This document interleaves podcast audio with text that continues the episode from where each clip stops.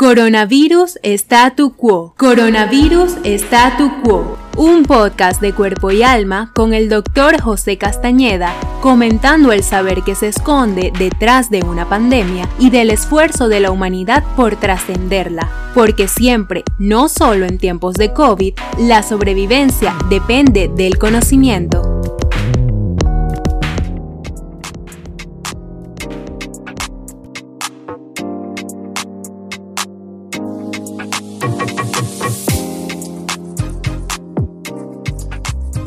En los años 60 se encontraban en Estados Unidos cerca de los años 1966 a 1970 dos de nuestros personajes, el doctor Howard Teming, genetista, virólogo estadounidense, y el doctor Jesús Castañeda, veterinario, virólogo, inmunólogo.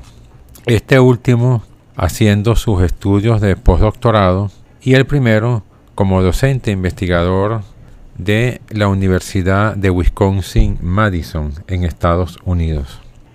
La primera vez que supe yo de la existencia de este premio Nobel, el doctor Howard Teming, fue de viva voz del doctor Jesús Castañeda, quien con orgullo comentaba y por supuesto incluía en su currículum que fue alumno de un premio Nobel, el doctor Howard Teming, y resulta que en ese momento, en la Universidad de Wisconsin, era, se hablaba en los pasillos, se hablaba entre los estudiantes de doctorado.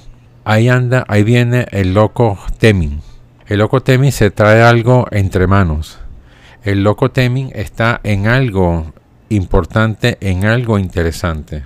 El Howard Temin eh, estuvo dedicado al estudio de los retrovirus, en especial de los oncovirus. Existía para ese momento de parte de un anterior premio Nobel muy famoso, Crick, el de Watson y Crick, que ganó el premio Nobel, ambos dos, por el descifrar la estructura de doble cadena del ADN. Una de las hipótesis biológicas o centrales en la biología molecular, pero que Crick tuvo el error de haberlo llamado y haberlo definido como el dogma de la biología molecular palabra muy desafortunada, especialmente para hablar en un contexto científico, especialmente para hablar en un contexto científico donde los dogmas simplemente no existen. Se habla de descubrimientos, verdades comprobadas, experimentos, hallazgos experimentales, hipótesis plausibles, teorías, verdades hasta ahora. Bueno, hasta este señor Chris postula el dogma llamado así por él mismo, por el dogma de la biología molecular, basado en los últimos descubrimientos de él mismo y descubrimientos hasta esta época de los años 60, 70, de la hipótesis fundamental, la hipótesis básica hasta ese entonces, y que tiene validez en un 80% de los casos, pero con excepciones, como lo vamos a ver, de la biología molecular. Es decir, el ADN tiene el código genético, la información suficiente para, a través de un proceso de transcripción a ARN, es decir, de ácido desoxirribonucleico, que como recordemos es una cadena doble de eh, helicoidal enrollada, a una cadena de ARN, ácido ribonucleico. La diferencia, el otro tiene un azúcar que es la desoxirribosa, el segundo tiene un azúcar que es la ribosa. Además que es una cadena simple. Además que de, las bases nitrogenadas son iguales todas, menos una que es el uracilo que la tiene este último, el ARN. Pero en fin, la hipótesis básica era una secuencia de ADN es transcripta a una cadena simple de ADN RN y esa cadena simple entonces se traduce en una síntesis de una proteína. Un gen, un ARN, una proteína. Y ese era el camino con esa direccionalidad. Ya actualmente son varias las, las comprobaciones de que esto no es así. Sintetizar proteínas de otra manera. La primera prueba vigente, tangente, ineludible de que este dogma, entrecomillado, de la biología molecular no fue así, la encontró y era la hipótesis que venía manejando con mucha insistencia el personaje que nos ocupa Howard Teming y la venía trabajando en el laboratorio donde compartía estudios e investigación con el segundo personaje venezolano, el doctor Jesús Castañeda. Resulta que en el 1970 Howard Temin descubre simultáneamente con Baltimore, también en Estados Unidos, descubren la transcriptasa inversa. Cuenta Baltimore en sus escritos que él se emocionó mucho cuando descubre la, la inversa y llama inmediatamente en ese momento a Howard Temin. Y este también ya la acababa de descubrir. En un escrito prologando un libro sobre retrovirus, el doctor David Baltimore quien es, junto con Howard Temin, el ganador del Premio Nobel de Medicina y Fisiología. Habla de detalles de cómo fue el descubrimiento. Durante las décadas de 1960, Howard se preguntaba de qué manera que tenía que existir alguna manera a través de las cuales estos virus, de los cuales ellos estaban estudiando, que eran virus que provocaban el cáncer, algún tipo de cáncer, los oncovirus, de qué manera podían replicarse si eran virus que su componente genético era de ARN y cómo podían llegar a replicarse. Esta idea, dice Baltimore, obsesionó al doctor Howard Temin que casi durante una década, a pesar de que los ensayos iniciales eran infructuosos, este hombre siguió insistiendo. Dato importante del trabajo sesudo, el trabajo obstinado, el trabajo lento el trabajo silencioso de los investigadores, buscando, buscando y buscando, siguiendo una intuición, siguiendo una hipótesis. Todos decían que era poco probable que esto se lograra. Sin embargo, tras 10 años de estudios, estudiando algunas variedades del virus de sarcoma de Rux, se encontró esta, este conjunto de enzimas que recibieron el nombre por sus propios investigadores de la transcriptasa reversa. Hablemos ahora de esta molécula, de, este, de esta enzima. La transcriptasa reversa solamente existe, o mejor dicho, existía en los virus. Los virus que tenían un componente ARN, es decir, hay virus que tienen componente de ADN, de doble cadena. Hay virus que tienen componente de ARN, tanto cadenas positivas como cadenas negativas. Los virus ARN, no todos, algunos de los virus ARN tienen dentro de su codificación integrada la manera de sintetizar esta enzima, la, la transcriptasa reversa, para poder hacer un proceso que consiste en Dado el ARN viral, que es una cadena, por eso se llama monocatenario, poder hacer una transcripción inversa, porque hasta ahora, como ya lo habíamos comentado, solamente se conocía la transcripción simple, que ahora llamamos la transcripción directa, es decir, de una cadena, de la doble cadena de ADN se transcribía la información de una de estas cadenas a una cadena de ARN. La transcripción inversa o, transcriptasa reversa es un conjunto de enzimas que provocan lo contrario, que de una cadena monocatenaria de ARN se logre sintetizar una cadena de ADN. Y como lo sabemos, ya con el equipo genético molecular de la célula humana, por ejemplo, con una sola cadena de ADN una sola cadena a través de la ADN polimerasa, se puede sintetizar la cadena complementaria, entonces lograr la doble hélice de ADN. Bueno, este hallazgo en 1970 fue bien reconocido y la trascendencia del mismo no se vería sino hasta muy pocos años después. Con mucha alegría el doctor Jesús Castañeda, una vez obtenido su estudio de postdoctorados, viene a Venezuela, es el que trae esta información a nuestro país, el que cuando se dedica a dar clase en la Universidad Central de Venezuela enseña a sus, a sus alumnos, como profesor de virología, como profesor de inmunología, los últimos aportes de la biología molecular, que es, en este caso, entre otras cosas, la transcriptasa reversa. Y como él lo decía, muy pocos tienen el orgullo o la alegría de haber tenido la experiencia de estar allí, en el mismo sitio, en el mismo momento, en el mismo laboratorio, donde se estaba desarrollando este conocimiento para toda la humanidad. Ahora bien, ¿y qué tiene que ver eso con nosotros? ¿Qué tiene que ver este hallazgo, en este caso la protagonista molecular llamada la transcriptasa reversa, con nosotros hoy en día? Como lo dijimos al principio, tiene que ver nada más y nada menos con que 10 años después de que se descubre la molécula, 5 o 6 años después de que a Howard Temming y a Baltimore se les da el Premio Nobel de Medicina y Fisiología por este hallazgo, aparece una de las pandemias que nos ha cambiado la vida en los, los últimos 20 años del siglo XX.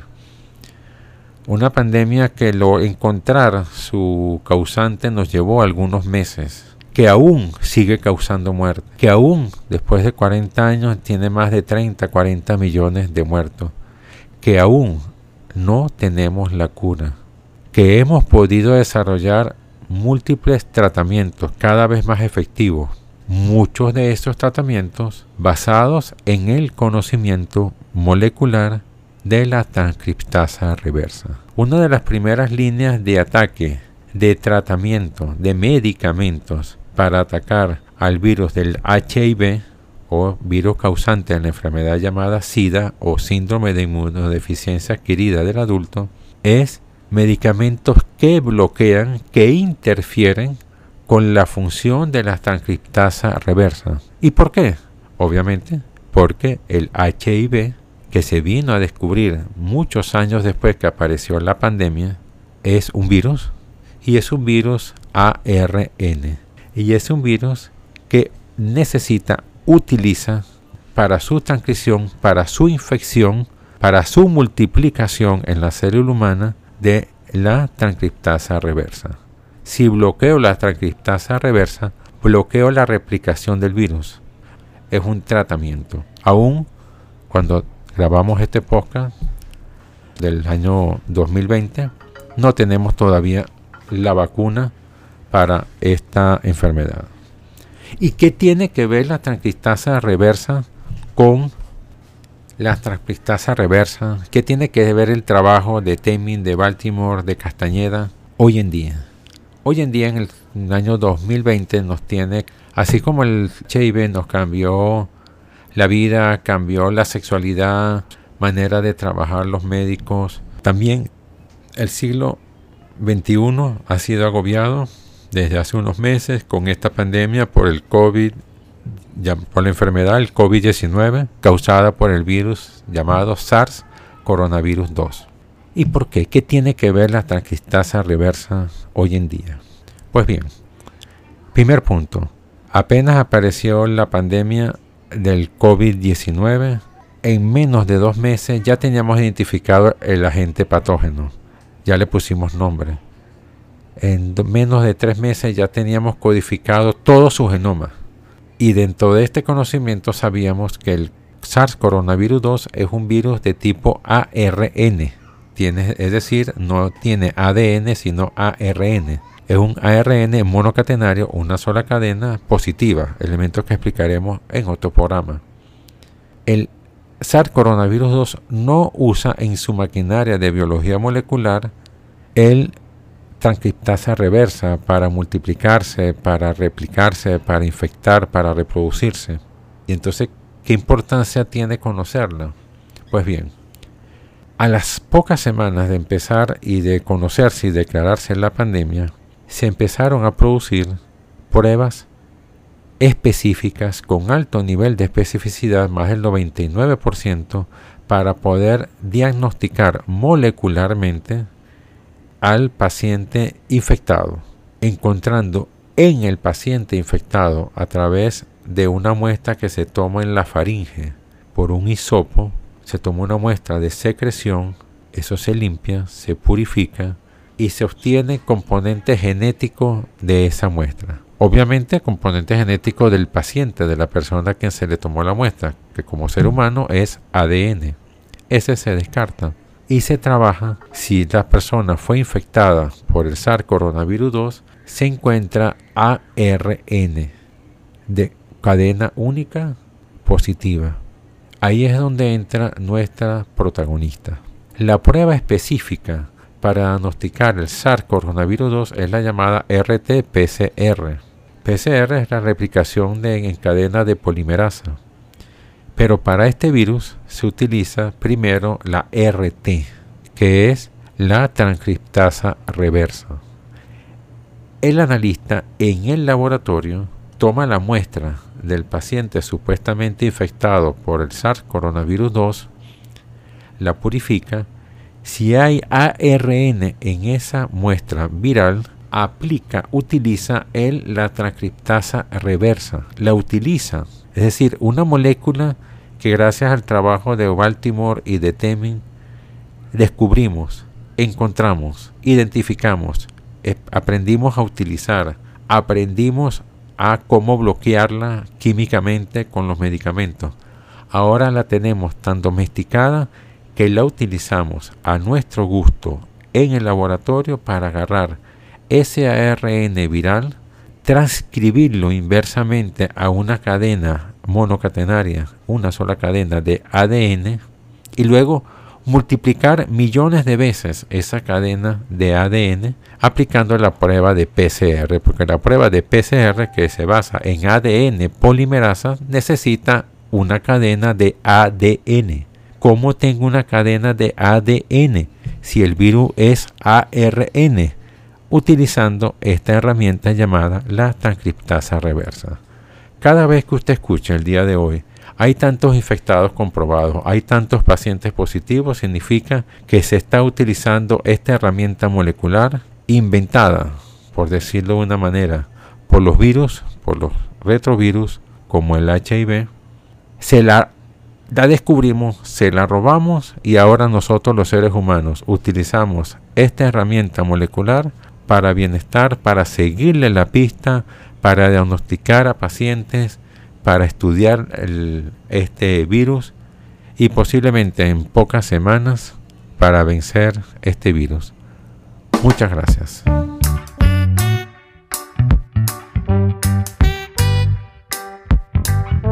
Encuéntranos en YouTube, Instagram, Twitter y Facebook como Cuerpo y Alma BZLA.